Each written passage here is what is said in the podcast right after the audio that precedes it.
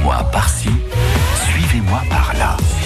Nous allons la suivre sur son blog de Magic Orange Plastic Bird. Bonjour Ghislaine. Bonjour Patricia. Ghislaine, vous avez alors c'est à la fois euh, un coup de cœur pour euh, des studios et pour un bouquin qui en parle. En fait, c'est ça, Oui, hein, pour tout mélanger. tout. Peu tout.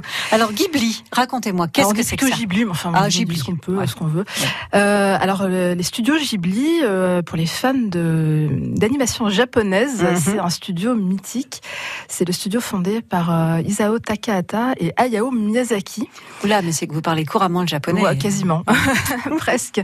Donc, c'est deux réalisateurs euh, mythiques. Hein. Euh, Donc, Isao Takahata est mort l'année dernière. Hayao Miyazaki continue de travailler sur des films. D'accord. Et donc, ils ont, ils ont écrit des films comme par exemple Mon voisin Totoro, que beaucoup de, de parents font, font voir à leurs enfants, et puis d'autres euh, très grands films d'animation japonaise qui sont, euh, qui ont une tr- une tr- un très beau retentissement en France. Il y a un gros public pour ces, pour ces films d'animation en France. Oui, j'ai cité tout à l'heure un Princesse Mononoke, par exemple. Voilà. euh, euh, le voyage de Chihiro, euh, des films qui, qui parlent, quoi.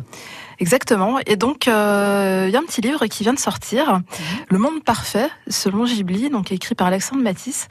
Alors, c'est très intéressant parce que ça revient sur l'ensemble de la filmographie euh, des studios, et plus particulièrement, faut l'avouer, sur celle de Takahata et du Miyazaki, parce que c'est vraiment les deux euh, voilà, fondateurs et personnalités un petit peu fortes aussi. Il n'y a pas Mhm. beaucoup de réalisateurs qui ont réussi à s'imposer dans ces studios à part eux.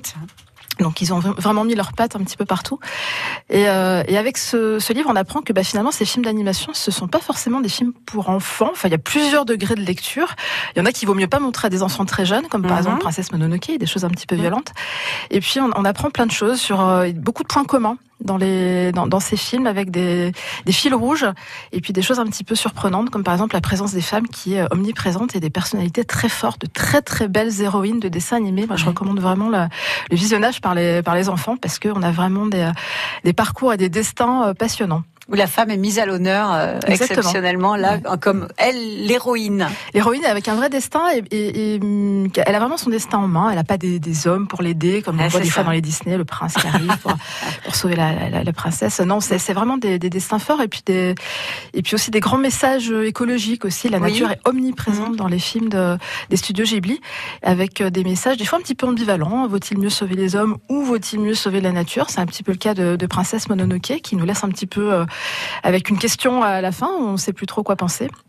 Voilà, donc très très profond. Alors, euh, cette euh, Ghibli, euh, est-ce que c'est quelque chose qui va euh, perdurer dans le temps, ces studios? Parce que vous savez, c'est toujours des histoires de mode aussi, hein, tout ce qui est. Alors c'est surtout que. Isao Takahata est décédé et Ouais, que Hayao. Miyazaki commence à prendre Mhm. de l'âge, même s'il travaille encore sur un Mhm. projet. Alors qui pour les pour leur succéder après voilà c'est Question de- reste en ouais. suspens. En Ça reste cas. en suspens. Alors tous les fans attendent bien sûr là, que, que, que ça poursuive, mais avec un petit peu de doute quand même. Un monde parfait selon Ghibli d'Alexandre Matisse aux éditions Playlist euh, Society. Voilà, tout y est. Merci Exactement. beaucoup, euh, Ghislaine. Merci Patricia. À très bientôt. À bientôt.